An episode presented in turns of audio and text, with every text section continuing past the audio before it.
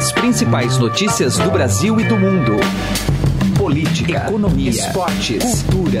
Informação com a credibilidade do maior jornal do país. Estadão Notícias. Olá, tudo bem com você? Eu sou Emanuel Bonfim e está começando a partir de agora mais uma edição do Estadão Notícias, nosso podcast com análises, entrevistas e informações sobre os temas mais importantes do momento no Brasil e no mundo. O ministro do Supremo Tribunal Federal, Marco Aurélio Melo, ignorou decisões anteriores do colegiado sobre prisão após condenação em segunda instância e ontem acatou uma liminar que, se fosse efetivamente levada a cabo, teria efeitos jurídicos e políticos consideráveis. Milhares de presos nesta condição poderiam ter sido beneficiados se o presidente do STF, ministro Dias Toffoli, não tivesse acatado o recurso da PGR e derrubado a liminar do colega, especialmente o ex-presidente Lula.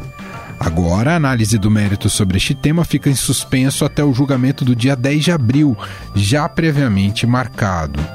Para o professor de Direito da FAAP, Luiz Fernando do Amaral, convidado de hoje do programa, a decisão monocrática de Melo revela que a crise institucional do Supremo ainda persiste e que a esperada vocação de promover estabilidade jurídica está longe de ser contemplada. Confira a análise no episódio de hoje.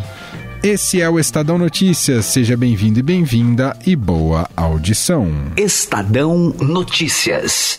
Resolva seu Natal na O que Vestir. No e-commerce você encontra os melhores produtos e ofertas e mais de 200 marcas de moda como Animale, Schutz, Canal, Adidas Originals e muito mais. A entrega é rápida, troca fácil e sem custo até 30 dias e o pagamento em até 10 vezes sem juros. E atenção, 10% off extra com o cupom MODA10. Confira mais em oquevestir.com.br. Estadão Notícias. Evidentemente que o nosso assunto agora é o que ocorreu no dia de ontem, que causou uma verdadeira convulsão nacional, um grande tumulto após o ministro Marco Aurélio Melo ter concedido uma liminar eh, em que suspendia a execução da pena após condenação em segunda instância. Né, e fazia isso nos estertores do ano regular ali do judiciário, porque isso foi um pouquinho antes das três da tarde. Às três da tarde de ontem, o judiciário entrou em recesso ali, o Supremo Tribunal Federal.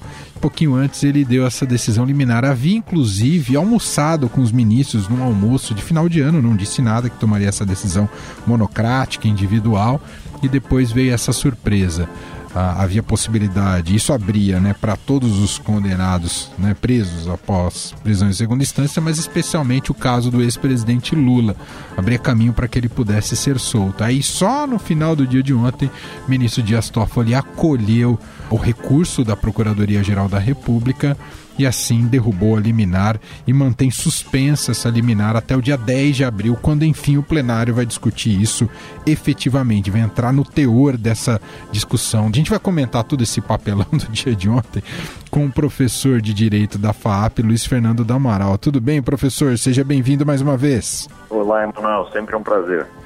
Professor, o que é possível especular em relação a essa decisão monocrática do ministro Marco Aurélio Mello do Supremo, visto que dois dias antes o próprio presidente do Supremo, ministro Dias Toffoli, já havia deixado público, divulgado a data do julgamento sobre essa tese, sobre a questão da prisão após condenação em segunda instância. Como dois dias depois, é, sabendo inclusive que já havia três outras decisões pregressas do próprio plenário em torno desse tema, o porquê, o que é possível especular? Como é que o senhor, que explicação o senhor daria para isso que o Marco Aurélio Mello fez ontem? Olha, Emanuel, é, como a gente tem falado, já tive a oportunidade de me pronunciar desse modo, é, inclusive em entrevistas com você, é, eu imagino que o Supremo hoje vive uma forte crise né, da perspectiva do colegiado. Quer dizer, é, claramente as decisões é, do colegiado não têm sido respeitadas pelos ministros em juízos monocráticos.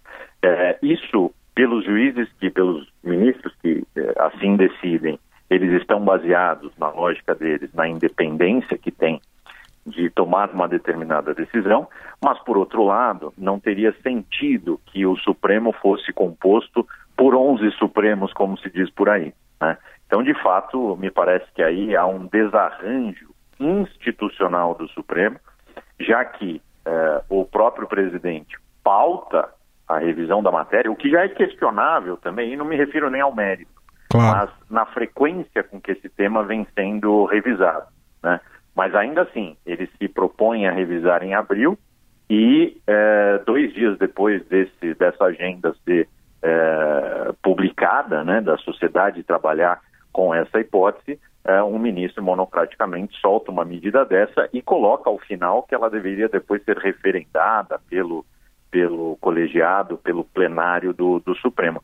De fato, isso é, cria uma enorme instabilidade, uma instabilidade que produz efeitos imediatos no ambiente jurídico, mas sem dúvida nenhuma tem reflexos, inclusive econômicos, porque isso gera uma insegurança jurídica absurda e uma descrença até mesmo nas nossas instituições.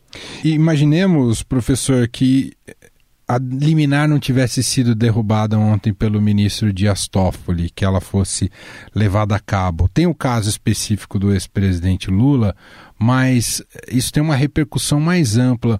Na prática, o que poderia ocorrer com essa liminar caso ela se tornasse efetivamente vigente do ministro Marco Aurélio Mello? Ainda que nós eh, tivéssemos aí uma convicção que o ministro tem o direito de ter em relação a esse ponto, e eu, por diversas vezes, já estive aí falando com você e acho que, da perspectiva do mérito, isso merece um amplo debate, mas o fato é que existe uma posição do colegiado, e se isso fosse mantido, né, se o ministro-presidente não tivesse é, derrubado essa liminar, nós teríamos um problema sério, inclusive da perspectiva da administração da justiça, dos demais é, atores que figuram é, no cumprimento de execuções penais, é? ou nesse caso não seria o problema uma execução penal, mas da execução provisória né, da, da uhum. pena, porque nós teríamos aí o, o, movimento que envolvia todo o, o judiciário, parte do sistema penitenciário, é algo bastante complexo, não é, não é uma questão simples. Além do que, uma vez revisado, quer dizer, essas pessoas voltariam a ser é, é, presas, dizer, não, não tem o menor sentido da perspectiva, até da lógica é, dos efeitos dessa decisão. O que o senhor está dizendo é que na prática a gente poderia ter, né, levando essa hipótese ao cabo, a gente poderia ter uma super saída de Natal de milhares de presos, aqueles que entrassem com recurso, e depois isso teria que recapturá-los. Então teria um Sim. desgaste tremendo e, e estamos falando custo, de custo, né? Custo, exatamente. É o que eu digo. É, nós temos aí reflexos jurídicos e reflexos econômicos, inclusive econômicos da perspectiva do erário né? Porque é, as instituições ligadas ao sistema de justiça também não podem ficar à mercê de uma decisão ou outra. Né? Ainda que você tenha uma convicção, num momento como esse, numa seriedade, uma decisão com tamanha seriedade, você tem que tomar muito cuidado e levar em consideração uma série de fatores, inclusive esses. Né? É, de fato. Uh, agora, Professor, o senhor eh, mencionou essa questão do, do mérito, né? Esse julgamento agora está marcado para o plenário se debruçar sobre isso no dia 10 de abril. O ministro Dias Toffoli já marcou. A gente, a gente já tem cartas marcadas, a gente pode. A expectativa é que no dia 10 de abril, de fato, essa atual jurisprudência seja revista, eh, já que a Rosa Weber indicou que deve mudar de, de posição, professor? É, hoje, hoje, aparentemente, esse seria um cenário né, possível, mas assim, do mesmo modo que a Rosa Weber nos surpreendeu lá atrás, né? Então, é, é, difícil fazer uma previsão hoje sobre o, o Supremo Tribunal Federal, é, até porque diversos fatores parecem influenciar a decisão dos ministros. Quer dizer, ah, não sei nem se a maneira como a publicidade dada às pessoas, né, aos ministros em si, e não à instituição, talvez isso seja é, uma causa de, de tamanha repercussão, a ponto até, não duvido, de que alguns deles revejam os seus votos em relação a essa repercussão. Então, isso é, é algo que fica muito difícil em termos de previsão, o que também gera enorme insegurança jurídica. Professor, esse tipo de independência, digamos, vou colocar aqui o termo radical do, do ministro Marco Aurélio Mello, isso não pode ser objeto de algum tipo de punição, visto que o que causou e, se, e ele contrariando o próprio colegiado, o próprio pleno, ou, ou, tudo bem ele ter esse tipo de arrobo? É, não, não eu, eu, tenho dúvida se isso seria. É, é, é óbvio que se nós avaliarmos isso tudo que a gente falou em termos de repercussão, ah, os possíveis prejuízos de uma decisão como essa, contrariando o colegiado, etc., devem ser considerados. Né? É, é, evidente que nós temos aí, em termos de punição propriamente, seria uma, um pedido de impeachment de um, de um ministro que tem sido, inclusive, é, é, defendido por algumas alas é, do direito, inclusive o, o próprio professor Modesto Carvalhosa chegou a, a levar esse pedido, uh, se eu não me engano, em relação ao, ministro Lewandowski. Etc. Agora, assim, é, é, um juízo em relação a um pedido de impedimento de um ministro que, como todo pedido de impeachment, tem uma, um, um aspecto político muito grande. Né? Querendo ou não, você vai ser julgado ali pelo, pelo Senado. Então, é, eu, não, eu não diria propriamente que esse seria o caminho necessário. O que eu acho, e realmente é, torço para que isso ocorra, é que os ministros tenham respeito pela colegialidade. Quer dizer, é, é, preciso que eles mesmos ali façam uma reunião e chamem essa responsabilidade no sentido de respeitar a instituição que integram. Né? Então, assim, eu acho que nem não tanto pela liberdade, pela decisão que tomou, mas até pela maneira como atitudes como essa podem, é, de alguma forma, esfacelar o Supremo né? É. A, a, o respeito, a respeitabilidade da instituição. É, é triste, mas é isso. É, me pareceu que ele não estava muito. Ele não estava nem aí com um, um, certo constrangimento moral, digamos é, aí, assim. Aí a gente tem até as notícias é, dos jornais, etc., que inclusive esteve num evento com outros ministros e duas horas depois soltou essa decisão. Quer dizer, foi uma decisão aparentemente é, intencionalmente não comunicada, né? Quer dizer, que quis de alguma forma causar a repercussão que causou, sabendo muito provavelmente que é, isso poderia ser revisto. Agora, se não fosse, nós teríamos aí uma, uma possível repercussão com difíceis é, com grandes consequências e difícil controle. É, e o que assusta, né, quando o senhor falava do desarranjo institucional, que assusta é que não, não, não bastasse a decisão formal tomada ali no início da tarde, professor, mas depois ele concedeu várias entrevistas a alguns jornalistas, inclusive aqui, por exemplo, ao BR-18, aqui no Estadão, a Eliane Cantanhede, e botando mais pilha na história, né? E dizendo se o é. Supremo não acatasse a decisão dele não era o Supremo, que era uma autofagia, quer dizer, ele estava tão. Havia uma convicção, não estava nem aí para o constrangimento e botou pressão nos colegas. Ele me parece é, isso, grave isso, não é, professor? Isso, isso Emanuel, é, é grave, sem dúvida nenhuma. Eu não acho que isso é de parte do ministro Marco Aurélio, ou que tem iniciado agora, eu acho que esse tipo de comportamento ele vem há muito tempo.